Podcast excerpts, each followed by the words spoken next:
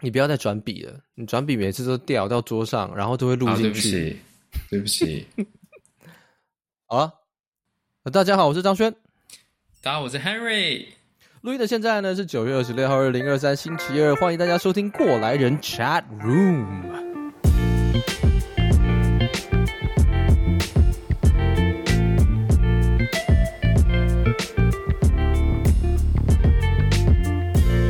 Chat Room 是一个我和 Henry 聊天的小单元，这里会先聊一些我们自己感兴趣或听众留言讨论的话题。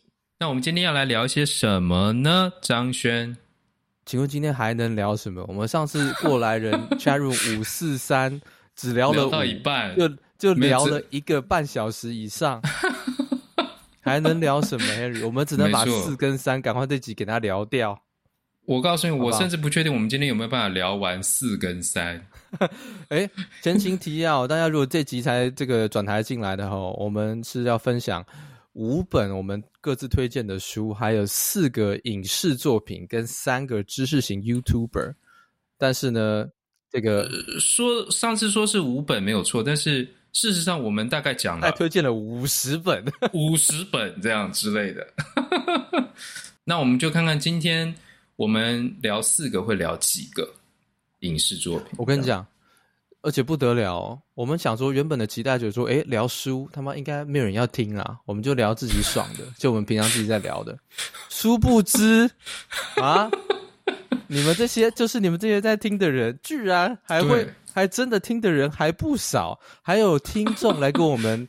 email 来跟我们说，诶，他们对于也推荐一些书来给我们，这样的概念，觉得很有兴趣，这样，然后特别推荐书给我们看，这样。对，我跟你讲了，还有其中一个什么，诶，KK 啦，KK 我们的听听友啦，啊，对对对对对，收到你的信了，shout out KK KK，你推荐的书 Henry 会去看，好不好？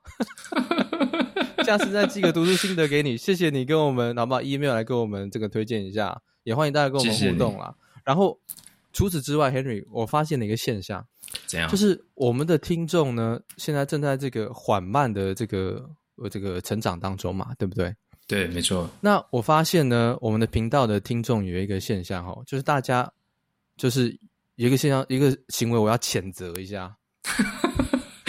怎么？为什么要谴责听众？听众不是永远都是对的吗？首先，我我们过来人 Podcast 哦，这个访问世界各地台工作台湾人才是我们的正片哦。我发现我们可能有一大群的听众们呢，专门听 Chat Room，其他都不听，等于是那种看电视只看广告不看正片的那种概念。没错，没错。我们那个我们我们那个 Podcast 我们平台哈、哦、上面它会有这个流量的排名。我们如果看这个。七天之内发布那七天呢，它的这个总下载数呢，我们上次这个五四三这一集呢，哎，数字就不要讲了，数字就不要讲啊，不要讲，不要讲数字，但是很高啦，很高啦，蛮高的啊。我就觉得说莫名其妙，我们这些人哦，这个正片不听，只听 chat room，这些人行为真的是很不可取啊。怎么办？我们是不是正片要再有趣一点？这样好了，但不管了，不管他们要怎么样，我们也管不着，我们就只能聊我们的。那我们不要再瞎哈拉了，我们就来今天主主攻就是我们的四跟三，就是电影、影视作品，还有这个 YouTube channel，好不好？对，没错，没错。那来来聊聊电影喽，Henry，准备好要一聊聊四个小时了没？哎呦，哎呦！首先，我们两个以前。就是私底下聊天的时候，就常常很喜欢聊电影。对，没错，没错。而且张轩常常会推荐。张轩的确，就像他上次说的，张轩很喜欢很多就是不是最 popular 的这些影视作品，可是也不是说少到就是说根本没有人知道。哦，他就喜欢一些介于中间的，嗯、个人非常喜欢有独特这个风格的。我这我，我这个人讲真的啦，就是说。就是要好哦，要要要追求艺术哦，又没那个资质，就是上不去。然后呢，就是很很直很表面的东西呢，又看不上，就沦落，就只能在中间这样子徘徊，像孤魂不上不下这样，不上不下，哦、上不去也下不来，只能看这种 这种鸟的。没有关系，这样就够了，这样就够了。这样好了，我跟你讲，我们就来聊电影，好不好？嗯，我就问你哦，首先我们来聊一下啦，看电影对你而言是一个。重要的事情吗？还是说对你而言就是众多娱乐中间的其中一种？对你而言是什么概念？从从小到大，你刚说电影就是说有包含影视作品，就影视作品。对，我觉得当然不同时间这个问题很广哈。我觉得当然小时候的时候，我觉得去电影院看电影就是一个大家都很期待，跟家人可以一起出去，是一个 activity，对，是一个 family，这是没错，一个很值得期待的一件事情。因为我们小时候并没有那么多娱乐的选择。没错，没错，所以就是知道说，哦，哪一天晚上要去看电影，就会很期待，然后一起出去吃晚餐，哎，然后再一起去看电影，这样。我我再跟你问一下，我再给你给你一个很好的那种怀旧的一个画面感。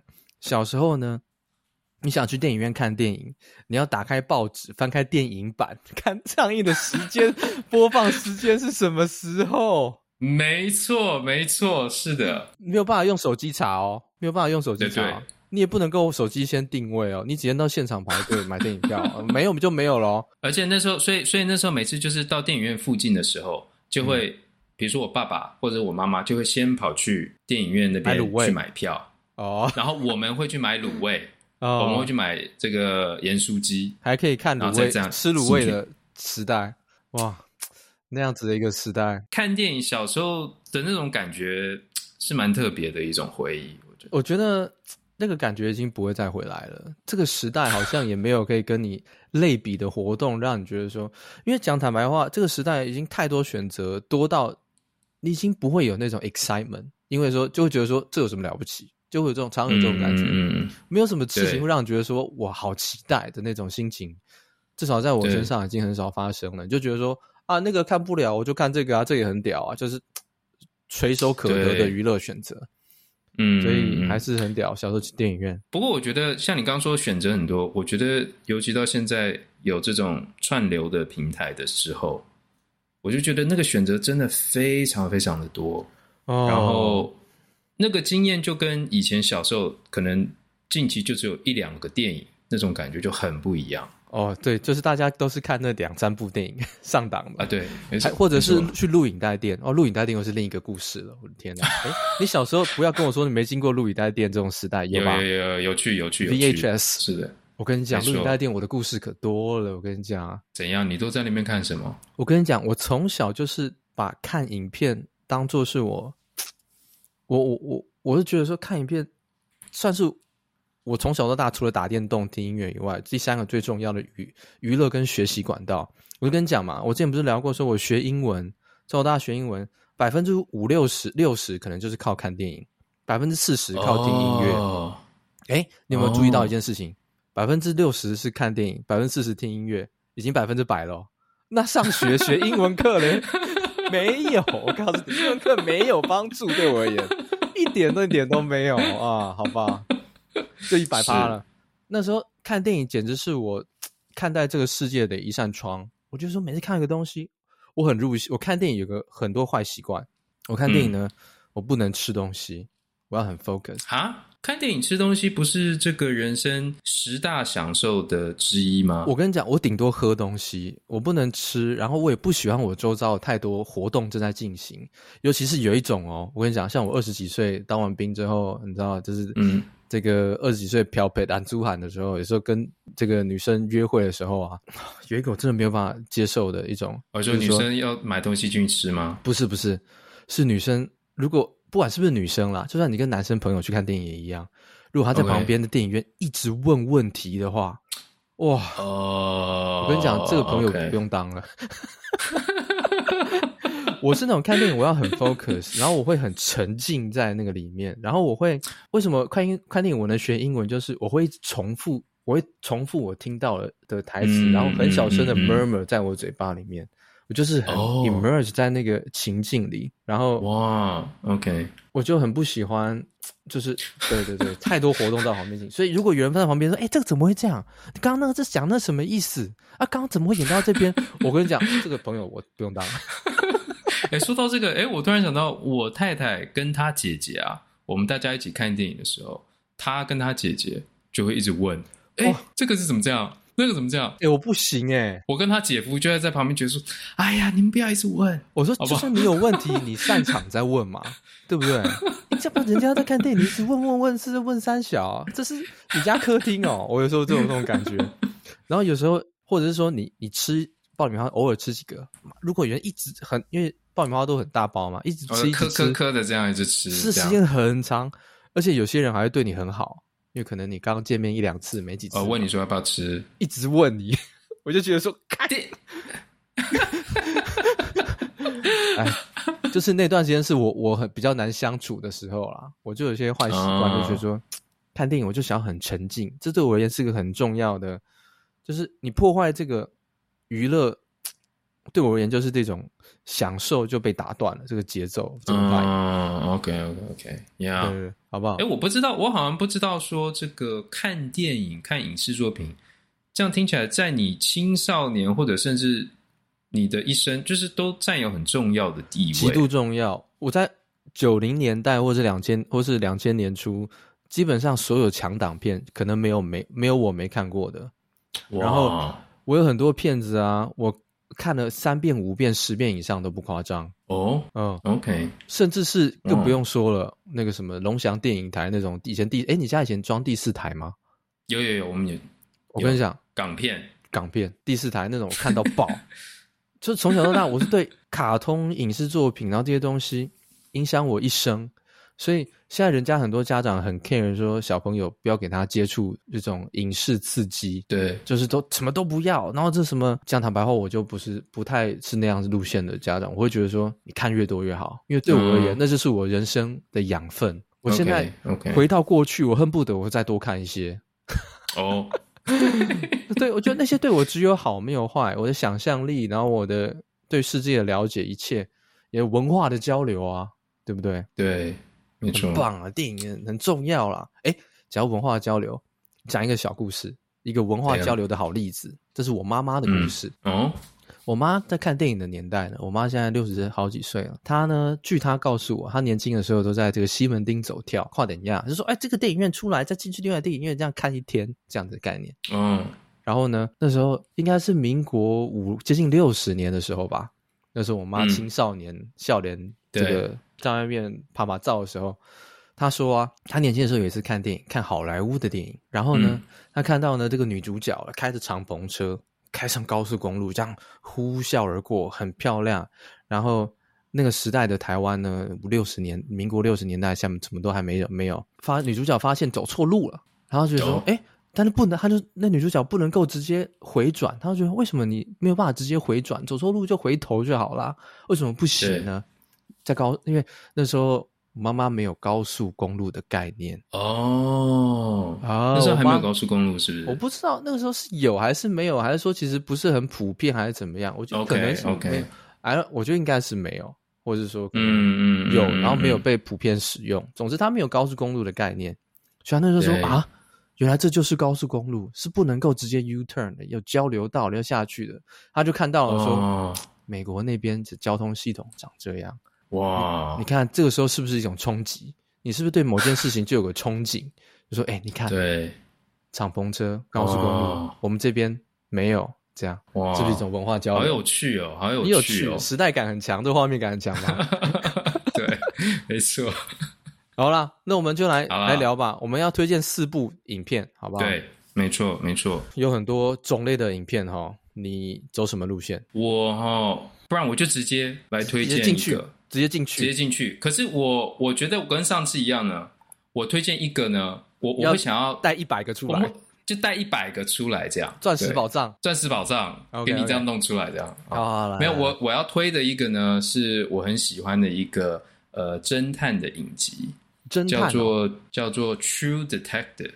哇，HBO 是不是 HBO？HBO 二零一四年的的，现在好像有有两季，对不对？没有，好像有三季了，三季。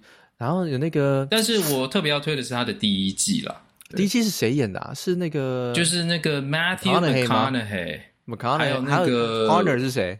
我最喜欢那个 partner Woody Harrelson，Woody Harrelson，我很喜欢 Woody Harrelson 啊，他很他很棒，他很棒，他很棒，对，就是他就是那种他他他每次他的他的角色就是那种很 real 的那种角色，很 real，不是那种特别很帅啊，很 down to earth，穿的很 down to earth，对，是的，但什么片子他都是演这种这种感这种 personality，对对。对，我很喜欢他。没错没错，是的。那哎，这部片子其实应该是非常受欢迎的，在美国非常受欢迎，嗯、而且评价。其实我不知道他在对，我不知道他在台湾的是不是有那么普遍，你知道吗？我觉得哦，在台湾的确应该是有一大群一大群人喜欢这样子的片子，但是有一个问题是，嗯、台湾我这是我个人观察啦，台湾人更多人喜欢看轻松有趣的那个剧的片子，哦，所以在台湾比较红的都是一些。谈恋爱的轻松的喜剧啦，这样什么轻松的喜剧的，大部分的人好像对这种 hardcore 的比较不喜欢。但是你讲这种类型，是我特别喜欢的类型之一。那 True Detective 怎么样？他的这个 creator 啊，我忘了，就是他导演，他就说这个有人就问他说：“你是怎么你知道写出这个 True Detective 他的剧本？”他就说：“我其实我就是想要写一个两个大男人呢。”就是他们在对话，他们之间的 dialogue conversation 这样的故事，讲、oh. 一些人生的大道理。但是没有这个影视的公司呢，会让我出这样的影集，所以我就要再放一点杀人、谋杀、办案 这样的话题进去，那这样就可以拍了。这样，我我很喜欢他这个影集，就是因为我我觉得。它里面的对话探讨就是人生啊，比较深入的一些话题，我觉得很深刻，我觉得非常棒。我我觉得你说的没错，那个美国影集其实很多种这种类型，像之前知道有一部对有一部叫做一一个叫《Mind Hunter》哦，我我有我我知道，但我还没有看，也是这个路线，应该是类似这种对。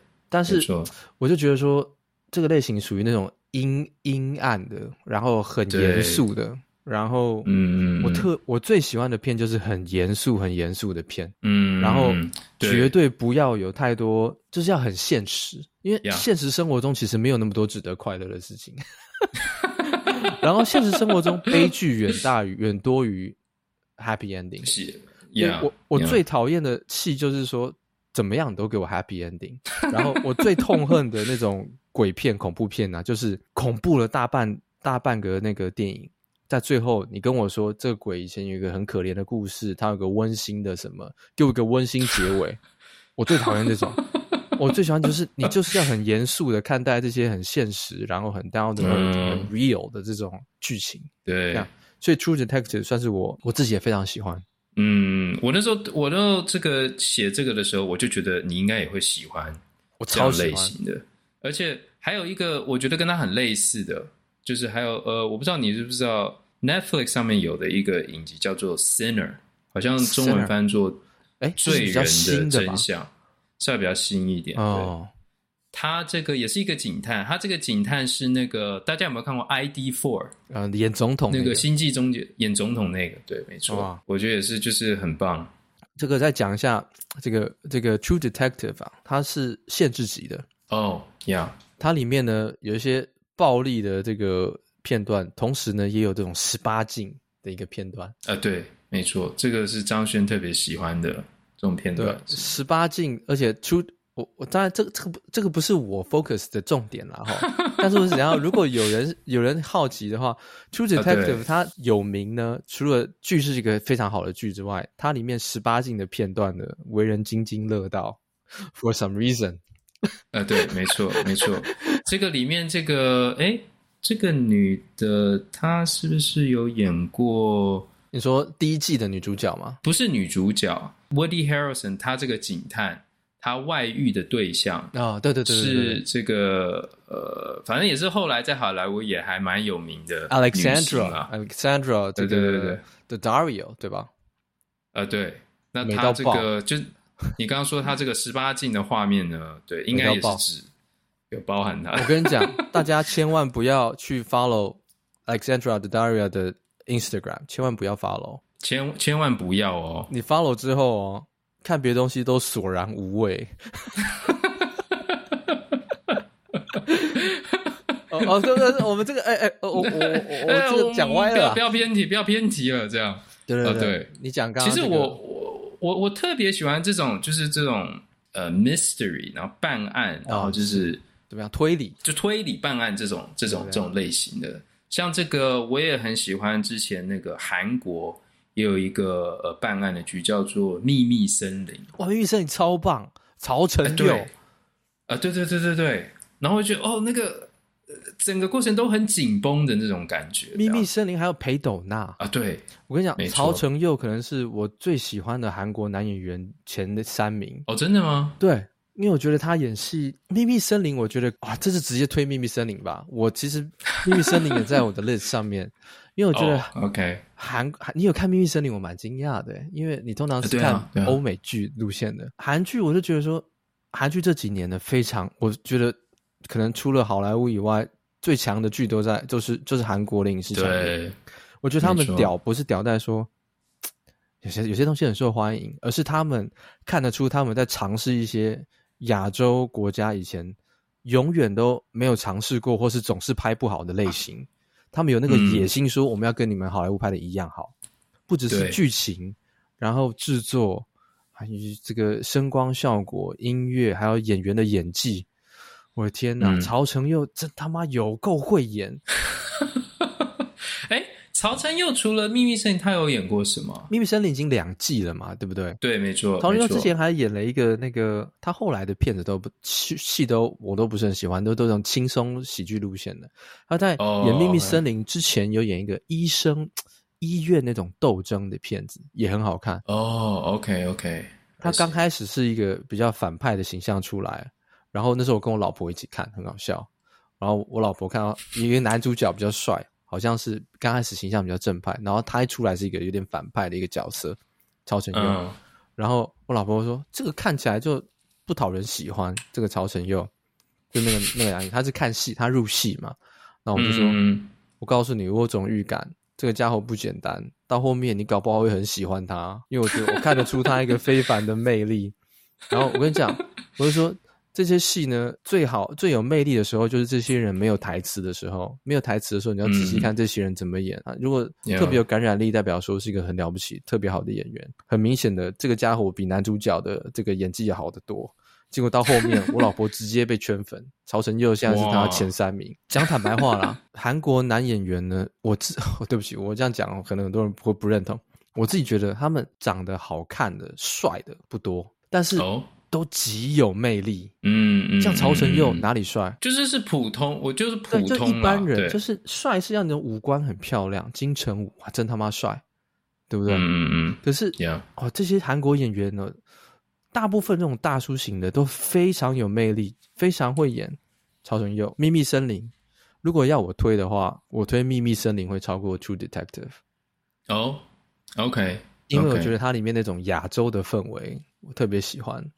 哦，对，因为亚洲氛围跟欧美氛围的那种悬疑感是不一样的。Yeah，欧美氛围的那种戏，它是把不把那个有用的线索 information 告诉你，对，然后是潜藏在台词之中。可是亚洲的呢，是连台词都不会告诉你。好的戏，因为亚洲人不喜欢，不会直接表达，所以很很委婉，只能用那种眼神或是一个那种一个动作，你就说诶这个人的 personality 长这样，很棒。哎、欸、，Henry，你提到《秘密森林》，真是深得我心诶，这真是我最喜欢的类型之一耶。不过，这个说到这个这个《秘密森林》啊，《True Detective》这种警探的这种这办案的片，嗯，我最近看了一个，要再补一个，我再我稍微再补一个哦，补一个。但是这个我觉得这个可能可以制造一点这个讨论的这个话题，哦、就是我最近看了台湾的哦，近期比较有名的哪一个？呃，模仿犯，模仿犯。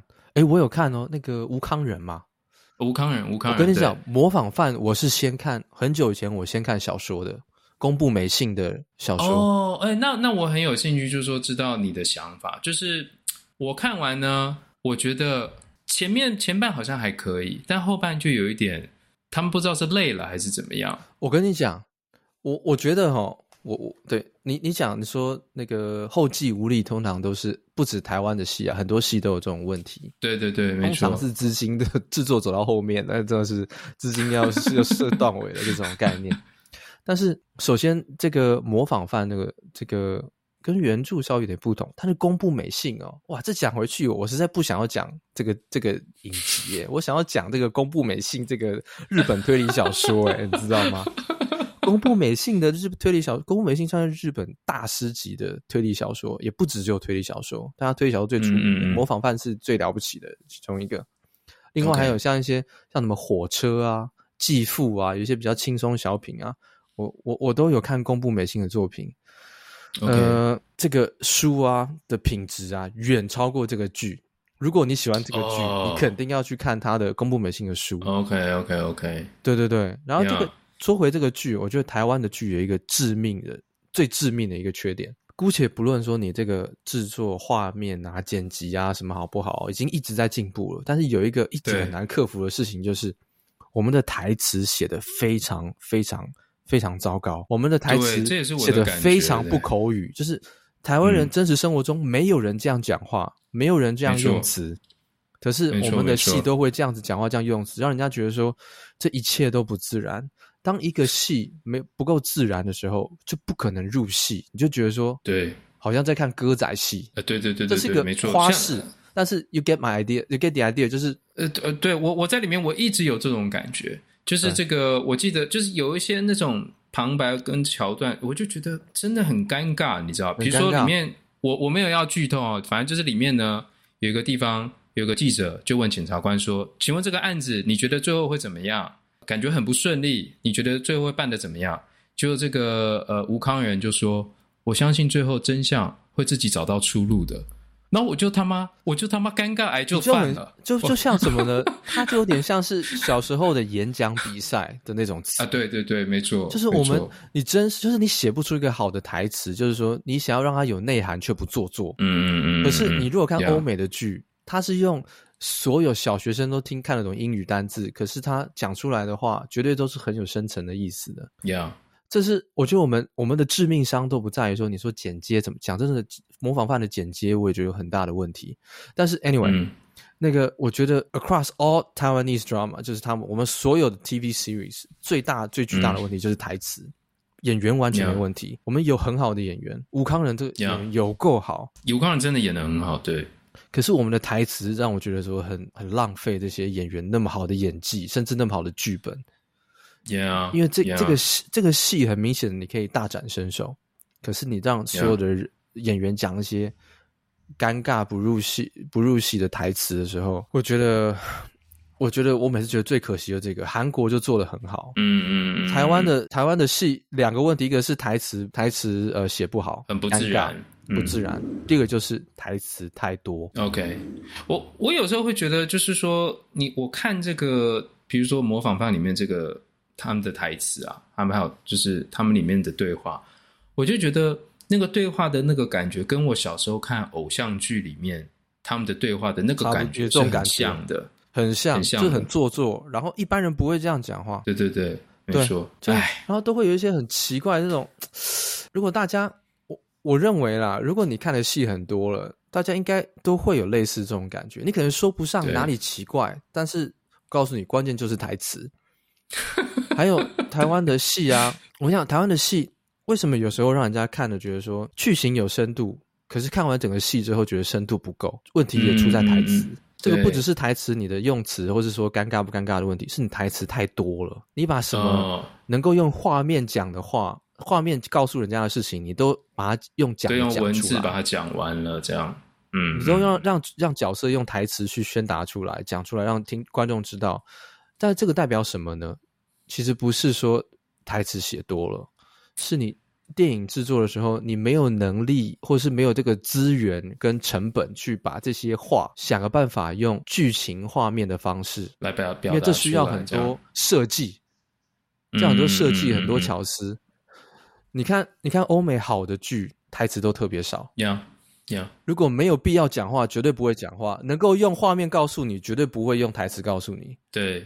然后这个看完的时候呢，你就会在 Reddit 或者 YouTube 上面看到人家说 ending of 什么什么剧 explained，然后他们就会告诉你这个画面为什么这样设计，它这样的意思代表是什么意思？画面告诉你。对，所以我就觉得，我我那时候看到模仿犯，我就觉得那个整个，我觉得他们其实制作的那个品质，就是看得出那个野心啊。对，可是就是那个那个台词真的就是很尴尬，毁了一切。我跟你讲。大家如果觉得说很抽象，有个最好的例子，我最近啊，因为我我女儿大了嘛，她看很多 Disney 的卡通的那个那个动画，然后呢，我最近他看太多了那个 Disney 的动画，我我也一直都陪他看，不是说 Disney 卡通不好，但有一点我也受不了，就是他台词实在太多了。嗯，为什么他台词多？因为他是给小朋友看的，你只给他给小朋友看画面，小朋友 get 不到。对，一定要讲出来给他听。所以大家看，你去看迪士尼的影片，台词一定密密麻麻，嗯、然后非常紧凑，你就知道说台词越多，代表说它画面的设计就越少，因为他要给你智商、嗯、不是智商啊，就是你要给这个 接收能力更低下的人，到底是你的 target audience 是这样。对。可是如果台湾的戏戏都是成人像，你的台词又多又写不好，那不可能是他们 target audience 设定的时候出问题，肯定就是制作上。我达不到那个水平呀，Yeah. 这是我个人看法啦。我不是说台湾戏不好，台湾戏好的戏很多，一年比一年好。Yeah. 但是我觉得台词你不改善，你永远走不上去。呀呀，所以最近我受不了，我就给我女儿看《龙猫》哦，我就租《龙猫》，因为亚洲宫崎骏他台词没有这么多，他很多画面、嗯、只有画面，给你一个空白，甚至连配乐都没有、嗯、那个美感。我想让他感受到亚洲表达的方式。嗯，你看到画面去体会。两三秒的空档，结果呢？龙猫我们从图书馆借那个 Blue 那个 Blu-ray 回来，那个呃两个礼拜，他现在已经看超过二十遍啊！看超过二十遍，每天 每天都要看，每天在看，每天看两遍。哦，我看龙猫，我再回去看迪士尼，我觉得说龙猫大人还看得下去，迪士尼那个对啊。就是你真的是给小孩看的，没错没错。宫崎骏的很多作品的确，大人看你也会觉得有不同的感觉，就是觉得很温暖。呃，就是他的表达其实是小孩子看到一层，大人又看到更深一层。可是你如果看迪士尼的片，大人就是小孩看跟大人看到都是一样的，同样一层，都是同样的一层，只有一层。对对，所以大家，我讲这个只是个例子，我们的台剧一定要在台词上面加油，yeah, 不然太浪费这些好演员、好剧本。没错没错。好了。这就是我要推荐的。你刚刚推荐的吗？超多，一次这样全部都拖出来一起讲，这样。好，我跟你讲，我我要推荐的第一个也是一个影集，也是 HBO 的。嗯、HBO 呢，哦、剧不多，可是一出手就是不得了。没错，我要推的就是一部 HBO 的影集，叫做《Chernobyl》车诺比。哦，我听过，我听说很棒。我个人认为哦，车诺比可能是近年来这种阴暗路线的这种严肃的影集里面呢，我现在脑海中找不到一部比它更好的。嗯，哎，等下你可不可以跟听众解释一下 Chernobyl 大致上面在讲什么？Chernobyl 其实就是在讲这个俄罗斯当初这个呃这个车诺比核电厂的一个呃核灾事件。对，然后呢，他在这部片子呢，其实这个影集很短。是个 mini series，然后就四、嗯、五集吧，五集还是几集？嗯，然后它里面拍的在剧里面的时间是一个很短的那个 lifespan，就是很短的一段时间发生的事情。他就是琢磨告诉你说，嗯、呃，他会带你进入到这个核电厂里面，告诉你当初发生了什么事情，然后一路往下拍。但是车诺比核电厂的事情。大家都知道，对，拍这个有什么了不起？让大家觉得说捧上天？我觉得就是他的拍摄手法，他的台词不多，然后，嗯，他的呃设计感极强，然后他营造出的那个 vibe，我觉得那种诡谲跟高压，我很喜欢那个影片给我带来很巨大压力的那种高压的这种高压严肃影片，我觉得 intense 就很 intense。我觉得 Chernobyl 可能是最近这几年来我看过最 intense 的。那个美国的影集，哇！如果你对于人跟人之间的互动是比较 sensitive 的人，你看这个片，嗯嗯嗯你会觉得说你喘不过气，因为它是一个一个专制集权的一个国家嘛。对。然后这部片子呢，我有时候会推荐给我中国的朋友看，因为这部片子它讲讲表面上是一个 Chernobyl 的一个核灾事事件。实际上，你看到这个剧，它的剧情，你就会很明白知道说，为什么集权专制会会会发生一些大家想都想不到的不应该要发生的事情。嗯，这里面他就告诉你为什么集权专制在在在这样子一个事件里面扮演一个什么样的角色。也就是因为这个国家这样子的体制，嗯、每个人的脑袋里面都有一个 filter，他都会自我 censor 自我审查，然后报喜不报忧。不敢跟往上报真相，嗯、然后里面还有一个最经典的，常 Reddit 现在很多人拿来开玩笑，就是他拿那个量测辐射线的那个 meter 一个量测器去量，嗯、去量说有没有辐射超标的这个事情，然后呢回报回来呢，就是事件发生之后回报回来都说没有超标，没有超标，都很安全。对，实际上是为什么呢？他那个 meter 那个量辐射程程度的那个 meter，它的那个量测上限安全就是定在安全的安全的范围内，危险你根本量不到。哦，OK。然后你这是其中一个，就是说他们为什么要做这种事情？他们和我跟你讲，俄罗斯的科学家哦，基本上这个世界上除了除了美国、英国敢跟你呛两句之外，没有没有一个什么国家的时候俄罗斯科学家不强，俄罗斯科学家聪明的要命。你翻开物理化学的这个历史上面，俄罗俄罗斯科学家简直是妈的不要排满半半本书啊！没错没错，里面每个人都聪明绝顶，可是碰到这些事情的时候，这些聪明绝顶的人都不敢说真话，然后讲不明白这个 Chernobyl 这个 HBO 这个影集能够带给你带来的影响，还有它里面这个 vibe，因为你完全就要看画面跟它的这个音效、声光效果带给你的这种震撼。嗯我强烈推荐你，如果对于这种严肃、intense，然后写实跟集权专制这种历史事件有兴趣的，你你绝对要去看《Chernobyl》。哦，这样听起来很棒诶！我想去看一看。你我敢说，这个类型的电影，你这几年这五六年之间，你肯定找不到比它更好的。你刚刚讲到这个俄罗斯的科学家，突然让我想到我以前老板。俄罗斯人，俄罗斯人被被俄罗斯人虐过好几年。对，没错，他也直接跟我讲说：“Henry，你知不知道以前这个我的老板在俄罗斯，他是在西伯利亚冰天雪地之下的一个国家实验室拿到他的博士的学位。然后他的当时的老师就跟他说，这个以前他们以前都是为这个苏联，都是苏联国家的科学家嘛，哦，是是是，然后就是为国家做事。”然后就是发展武器啊，或者是太空等等的呃科技。然后后来那时候他们就招了很多人去呃苏联的科呃国家去当科学家。哦。当时有一个好像不知道是意大利还是哪里呃留学回来的呃这个俄国的科学家呢，就也被招回去了。然后就做辛苦的做工作，但是呢真的很辛苦，每天都要工作。然后后来他有一天就跟长官说：“我不干了。”我不想要继继续做这些事情。我为什么每天都要做这么辛苦的卖命这样工作？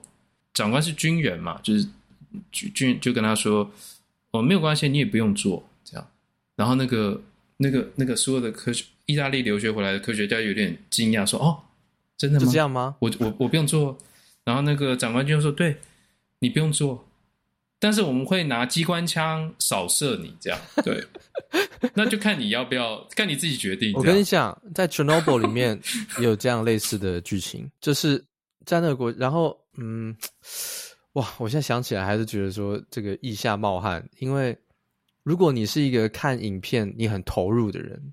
嗯嗯嗯，然后你把自己当成里面的主角角色的那个那种，你是那种观影那种观众的话，哦哦哦，看这种片看 Chernobyl 绝对让你喘不过气。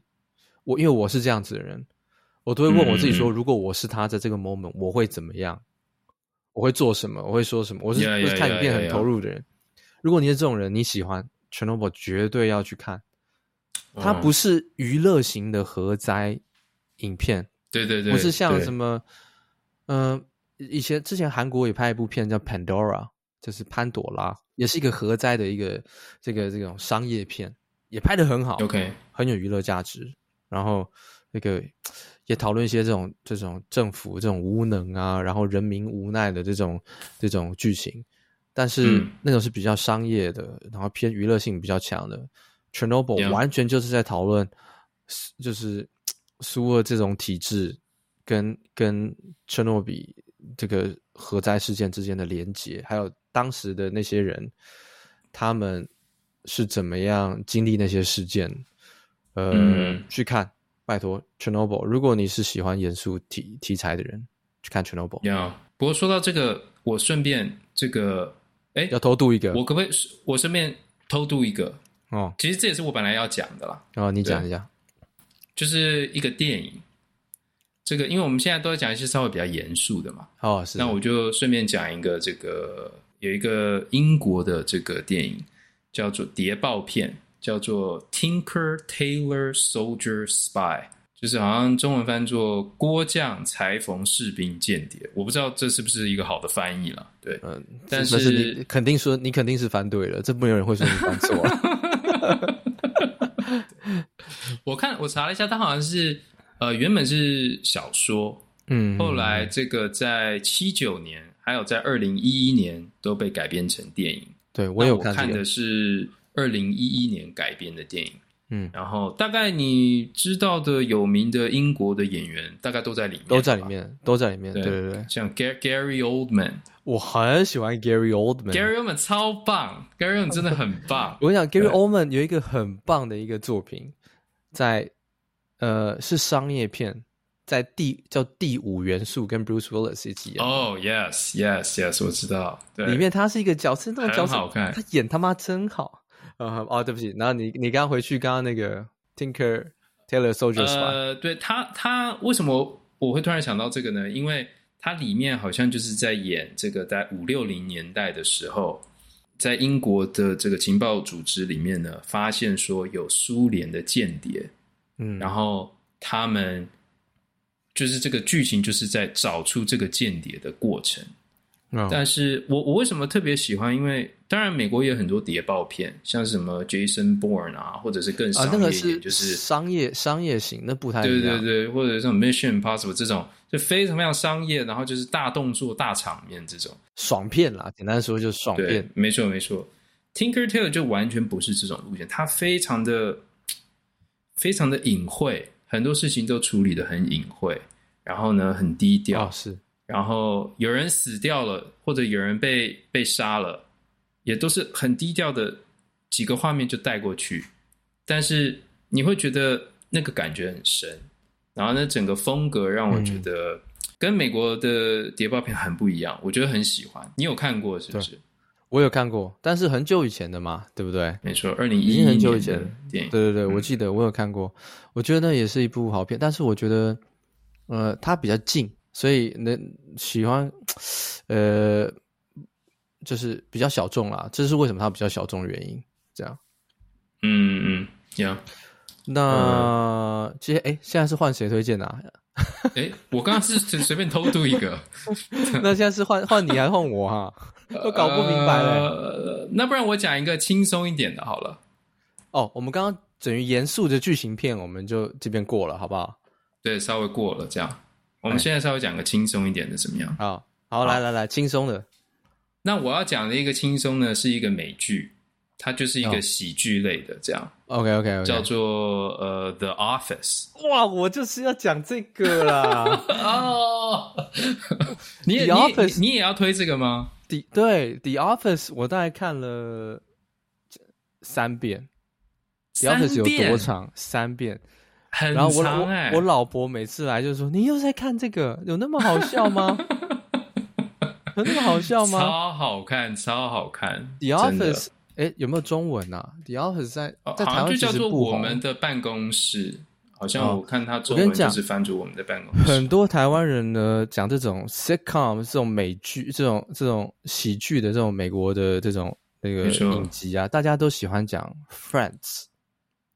还有这个生活大爆炸，我真的觉得哦，他们跟 The Office 没得比。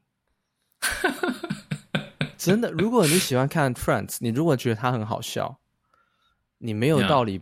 不喜欢 The Office，因为 The Office 是，嗯、而且 The Office 会打破那个那叫什么呢？他会跟观众对话。那个、第四，对，没错，没错，是的。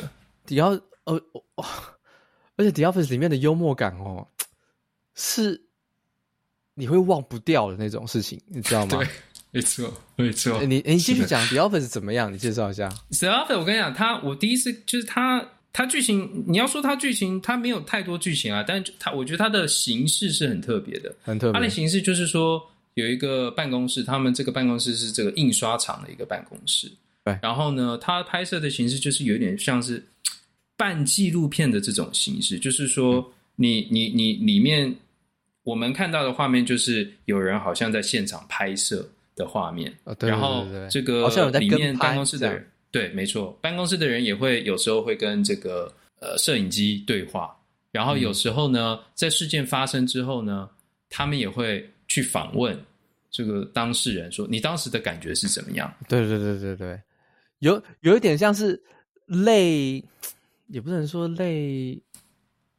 类写实片不是这样讲啦，总之它就是一个很特别的形式，然后可以很保证，就是它每一集都超好笑。然后还有 Steve Carroll，Steve Carroll 超好笑，Steve Carroll 在里面，我觉得这个戏是他奠定他在美国影坛这种地位的一个那个喜剧地位的泰斗的一个作品。就是我觉得他真的，我特别觉得很神奇的是，他把那种。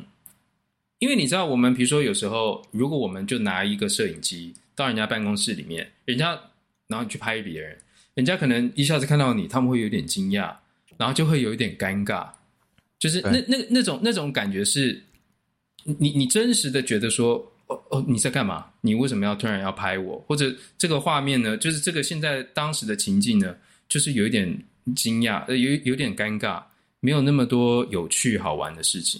可是《The Office》它就有办法把这种感觉给拍出来，就是你看的时候你就觉得说这个画面真的很尴尬，但是就很好笑。对，对，对，对，我觉得很棒，很棒，真的很棒。这个 Thunder Mifflin Paper Company，没错，没错。然后就是里面也有一些这个爱情故事啊。我说真的，我我当时也会很，我当时真的很投入。就是你每天回下班回家。然后吃饭，然后就看看个几集，就觉得哦，觉得很温馨，这样。对我，我很喜欢，而且我会一直看。里面我最喜欢的角色呢，当然除了 Steve Carell 演的角色，他是老板嘛，还有那个另外就是那个秃头 Kevin，我他妈超喜欢 Kevin。Kevin 那每次那种很蠢样，然后讲一些那种很中二的话。我跟你讲，如果你喜欢 Friends。然后你觉得那是一个你喜欢的这种喜剧类型，《The Office》应该是这个路线，这个喜剧类型里面应该 可能是最高殿堂。我觉得我那个我也很喜欢看那个，我很喜欢看那个 Michael，就是 Steve Steve Carell 那个 Carell 演的他他的那个角色 Michael，他这个赌他很赌烂那个人资的 Tony。哦，对。他就每次看到他就堵拦呐，然后他那个人从 就是一直都是那种很苦的、很苦命，就说啊，我好委屈这样子，这样。对，没错，没错。我记得，呃，我我记得这个讲讲到 Tony，我不知道这样算不算呃爆雷？就是我最喜欢的一个 quote，就是第一次他介绍 Tony 的时候，因为在前面几集他都会稍微介绍一下，嗯、哦，这个人是 Michael，这个人是什么 Jason，这个人是 Tony。然后有一次就是画面就带到人资的 Tony。然后 Michael 就说：“嗯、哦，这个人不太需要介绍，他是人属 Tony 是属于人资的，所以他不属于我们这一家人。哦，另外 Tony 最近也离婚了，所以他也不属于他的家人。这样，我跟你讲，这个这个哦，因为这这些台词哈、哦，因为这个是 translation gap，因为好笑是好在好笑在那个英文的那个 flow，他给你 yeah。”讲那个节英英语的节奏感，让你讲出那个东西觉得很好笑。那个语感，有时候中文哦，你就是中文去翻，有时候你看那个翻译哦，你就会觉得说有一点那种，就是你可能假设你背在痒，你背有一个地方在痒，你就只能够手伸到最远，只能抓到那个痒地方的边边，翻译就有点这种感觉。痒。没错，就这个用英，你真的大家去看那个英文讲出来，真的很好笑。The Office 可能会可能会 change your life，我告诉你，它会让你笑到一个。我我我常常在我常常都还在 YouTube 看那个 clips，然后我老婆都觉得说，哦、看你又在看这个，又在整这个这么好笑吗？我说你不，这个真的好笑到不行。而且我跟你讲，我特别喜欢还有去看什么，就是 YouTube 上面还有 Office 的 Blooper，就是他那个。NG 的片段。哦，对对对对对对对对，有，有，那个超好笑，而且里面其实隐藏的一个后来的一个大明星，就是 John Krasinski，对，没错，他他后来变成一个大明星，因为他后来就是瘦身变壮，然后变帅，然后他老婆.他还娶了一个漂亮的老婆，他老婆是那个没错，Emily Blunt，Emily Blunt，对，然后 Yeah. 呃，他后来变成一个很有魅力的演员。我.我也很推荐他有几部那种战争片的电影，也很好看。啊，没错没错 thirteen hours，对不对，thirteen hours，对对对。但是.里面 The Office 不得不提还有 Dwight。对，超猛。对，这个角色真的很猛，等于是男二啦。在我眼中，他是男二，对，太强。对，是一个非常古怪，然后就是有时候呃特别想要出风头，然后就是就是一个很古怪的一个人，有一个特殊坚持的人不。不知道为什么到剧情就是到最后面几季的时候，你会开始觉得蛮喜欢这个角色的。对对对对对。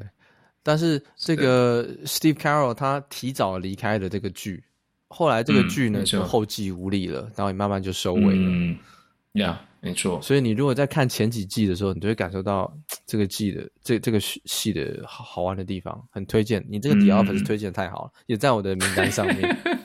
因为我就说我一定要推荐一个美国这种 sitcom 这种这种美式喜剧的一种东西。就是 The Office，而且我觉得它是它是特蛮特别的一个形式，它不是跟 Friends 啊，然后这个 Big Bang Theory 类似这种，它不是这样的形式的。之前我要讲这个，然后有人还跟我说他喜欢看那个什么啊，哇，听到我就翻白眼，什么东西？我忘记，就是那几个女生，然后从年轻拍到老，然后好几 Sex and the City，对啊，我其实完全没有看那个。我我真的那个到底怎么样？他说他喜欢看，我不知道。我这样我就看了一那个，我是完全我连打开的勇气都没有，你知道吗？就是就是千斤重压在我的肩膀、手指上，就是哇，真的是压按不下去，看不下去，看不了。Sex and the City 这样。如果如果你喜欢看，你说 Sex and the City is your thing 的话，那我们推荐的清单那也好啦，那也好啦，这样对。我可能没有类似的推荐的在里面，那个你可能要。你你来推荐我们啦，好不好？你如果就有趣的告诉我们哦。啊，但是它也是美式喜剧的一一一个很受欢迎的那个，不得不说他很受欢迎了。我其实说到这个这种我平常不太会看，但是好像也很受欢迎的美剧啊，嗯，我发现美国人很爱看，我不知道可能女生特别爱看这个真实境秀，而且是这种配对的配对实境秀。其实不是女生爱看，很多男生也喜欢看。因为里面他就会、嗯、女生就很辣嘛，什么啊？但那个不值得一提啊！刚才讲那个，我那个简直是……但我是没有看，我是不会看啦。对，是的，我都觉得大家有兴趣的话，对，你喜欢看那个，你为什么不去看一些更 hardcore 的？在那边烧不到痒，看那干嘛？浪费时间，就那么长，我不知道。哎、欸、，OK，你刚刚讲那个 The Office。